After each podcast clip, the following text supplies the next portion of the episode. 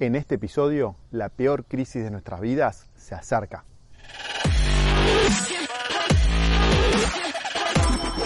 Esto es el Fede Teso Show. Hola amigos, mi nombre es Fede Tesoro y hoy quiero hablarles sobre la crisis económica y social que se viene en la Argentina. Una crisis que podría ser la peor de nuestras vidas. Pero antes de comentarte de qué se trata esto, quería anunciar que el miércoles que viene a las 14 horas voy a entrevistar a Ariel Arrieta, fundador y director ejecutivo de NXTP Ventures, uno de los inversores que más sabe sobre cómo invertir en startups en la Argentina. Invertir en startups, es decir, en empresas nuevas y con gran potencial, es la mejor forma de lograr retornos extraordinarios. Por eso no te pierdas esta entrevista en vivo para aprender todo sobre este tema este miércoles 20 de mayo a las 14 horas. Ahora volvamos a la coyuntura argentina y hablemos sobre la crisis que estamos viviendo. Argentina se encamina a vivir una de las crisis más importantes de su historia. Hay grandes probabilidades que tengamos que pasar por una crisis económica de un tamaño monumental. Y cuando esto ocurre, es clave estar bien informado, pero además interpretar de la forma correcta la información diaria, que va a ser mucha, variada y muy desordenada. Por eso en este episodio quiero focalizarme 100% en la crisis que se viene, cómo sobrevivir y cómo progresar en este ambiente. ¿Por qué creo que la crisis puede ser muy grande? Mayor que la que tuvimos que superar en el pasado en la Argentina. Bueno, en primer lugar, porque como consecuencia del coronavirus la actividad económica está destruida y paralizada y no tenemos claro cuándo vamos a poder salir de la cuarentena de tal manera de poder destrabar la economía. Al mismo tiempo el déficit fiscal está desbocado por un gasto del Estado que no para de subir y por ingresos por recaudación impositiva que son cada día menores no tenemos forma de tomar deuda, nadie nos presta nada desde hace varios meses y ya estamos al borde del default. Por lo tanto, lo único que queda es emitir pesos en forma descontrolada. La emisión de pesos se fue a las nubes durante los últimos meses. En este contexto, el dólar libre no para de subir, la demanda por dólares no para de incrementarse, todos quieren salir del peso y la oferta de dólares es cada vez menor. Nadie quiere venderlos. Y eso que aún la actividad está totalmente encarcelada por la cuarentena. Entonces, ¿qué pasará cuando salgamos de la cuarentena? ¿Cómo podemos salir de esta encrucijada? ¿Es posible zafar de la crisis o vamos derecho al precipicio sin posibilidad de zafar? Bueno, para contestar estas preguntas vamos a ver cuatro datos que aparecieron durante los últimos días. El primer dato es sobre la actividad económica. El banco JP Morgan anticipa que la caída de la actividad puede ser superior a la caída que se dio con la crisis de la salida de la convertibilidad en el año 2001. Por lo tanto, proyecta que el PBI va a caer un 21,4% desde su pico en noviembre de 2017 hasta el mínimo en el segundo trimestre de este año. Esto implica un colapso más rápido y profundo que el de la crisis de la convertibilidad que se dio entre los años 1999 y 2002, donde el PBI bajó un 20,4%. Es decir, estamos viendo una destrucción de la actividad económica más rápida y más pronunciada que la crisis del 2001. Por eso les hablo de la peor crisis de nuestras vidas. El segundo dato es sobre el paquete de ayuda que el gobierno argentino está implementando y cómo se está financiando ese paquete. El Banco of America calcula que el paquete llegará a representar el 4% del PBI, pero a diferencia de otros países, este paquete será financiado en un 100% por emisión de dinero. Por ejemplo, Noruega vendió acciones y bonos de su fondo soberano para financiar el paquete de ayuda. Estados Unidos tiene la moneda de uso global, el dólar, por lo que la demanda del dinero es casi infinita. Y hay otros países, inclusive como Perú y hasta Paraguay, que tienen la posibilidad de emitir deuda en dólares a una tasa de interés muy barata. Pero en Argentina no nos queda otra alternativa que emitir dinero sin respaldo. Por eso la emisión monetaria está en camino a ser la más alta de los últimos 30 años. Según el Instituto Argentino de Análisis Fiscal, la asistencia monetaria del Banco Central al Tesoro alcanzó los 912 mil millones de pesos en lo que va del año. Esto es un 165% más que en 2019. Es decir, el gobierno está inundando de pesos la economía. Aún estos pesos no pueden sacarse de los bancos por la cuarentena, pero ¿qué va a pasar cuando la actividad se abra nuevamente?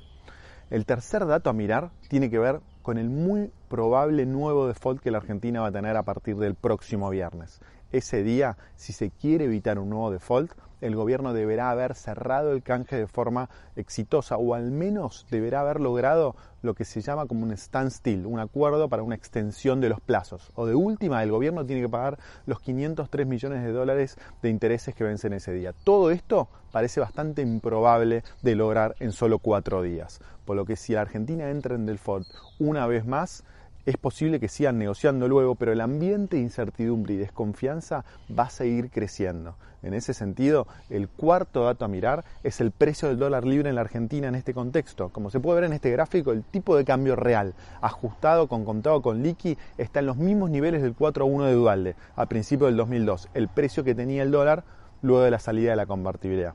Es decir, el peso está muy barato, pero la diferencia que en ese entonces había un solo precio de dólar que llegaba a toda la economía. En cambio hoy, muchos precios de la economía, te diría que la mayoría, están regidos por el dólar oficial que no llega a los 70. Por lo tanto, el precio de 130 de dólar libre tiene muy poco impacto en la economía aún, solo tiene impacto para unos pocos inversores más sofisticados, pero no tiene impacto sobre la mayoría de la población argentina. Por eso, esto no significa que el precio del dólar libre pueda seguir subiendo a pesar de que está, está muy alto.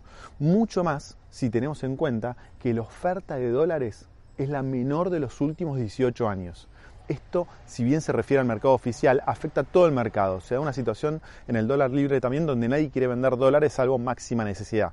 Entonces, para que te una idea, en el mercado cambiario oficial se operaron el viernes pasado apenas 138,8 millones de dólares, que es la cifra más baja para una rueda normal, es decir, que donde no haya feriado en Estados Unidos, desde el año 2002 hasta la fecha, es decir, más de 18 años. En ese contexto, el Banco Central no puede comprar dólares como era de esperar en esta época de cepo, por un lado, porque la gente está sacando los dólares del banco, no se puede retirar pesos, pero sí dólares, entonces desde que se abrió las ventanillas salieron de los bancos 942 millones de dólares, esto te da un promedio de 67 millones de dólares por día. Por otro lado, el Banco Central no puede comprar dólares porque tiene que vender dólares para que el dólar oficial no se devalúe más de lo que el banco pretende. Entonces, durante los últimos meses, eh, durante el último mes, perdón, se vendieron 800 millones de dólares. Conclusión, el gobierno no podrá postergar por mucho tiempo la brutal, una, una brutal devaluación en el dólar oficial. La presión va a ser cada día más grande y no va a poder detenerla. Por eso, tenés que prepararte para el golpe. ¿Viste en las películas cuando el comandante de un avión le dice a los pasajeros que se preparen para el impacto porque el avión se le rompieron los motores y van a tener que aterrizar de emergencia en el mar, en el agua, y los pasajeros empiezan a ponerse las máscaras eh, de aire, se ponen los salvavidas y se preparan para el impacto? Bueno, esto es lo que está pasando en la Argentina hoy no es imposible que el piloto logre enderezar el avión y logre evitar el impacto. Puede ocurrir, aunque parece poco probable en este contexto. Lo mejor que podría hacer el piloto es que el aterrizaje de emergencia sea lo más suave posible y luego los botes se inflen rápido y podamos salir todos con el menor daño posible. Pero como eso no depende de nosotros, lo mejor que podemos hacer es prepararnos para el golpe, prepararnos para el aterrizaje de emergencia. Pasa un avión justo, miren que está todo, todo controlado acá. ¿Cómo? Primero saliendo de los pesos. Cualquier cosa es mejor que los pesos. Y luego bajando todo lo que podamos el riesgo argentino. Que nuestros activos estén fuera del riesgo argentino en el medio de esta crisis es lo mejor que podemos hacer.